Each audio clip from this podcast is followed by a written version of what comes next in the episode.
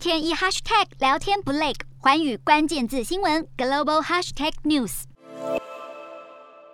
联合国表示，关于人权专员巴舍莱的预定行程，中国政府已经接受了人权事务高级专员办事处派出先遣团队到新疆及广州等地做行前准备。人权专员巴舍莱将会晤中国高层级的政府官员，与中国政府就国内外人权议题展开对话。联合国强调，巴舍莱多年来一直要求有意义而且不受限制的造访新疆地区，访问行程预定在五月内展开。法新社五月访问一名在土耳其的维吾尔族女性阿杜瓦什，她说自己四年来都无法联系在新疆的家人，最近才知道家人都被当局判处多年徒刑。阿杜瓦什指控中国当局在新疆大举拘捕民众，将他们冠上恐怖主义的罪名，送他们到集中营。外界长期指控中国政府以反恐为名，在新疆进行严重而系统化的人权侵害，例如恶名昭彰的再教育营，涉及剥夺民众自由、强制进行洗脑灌输。根据美联社取得的一份机密文件显示，在新疆的一个县疏附县，居然有一万多名维吾尔人被囚禁，按比例计算，等于当地每二十五名居民就有一人因为恐怖主义罪名坐牢，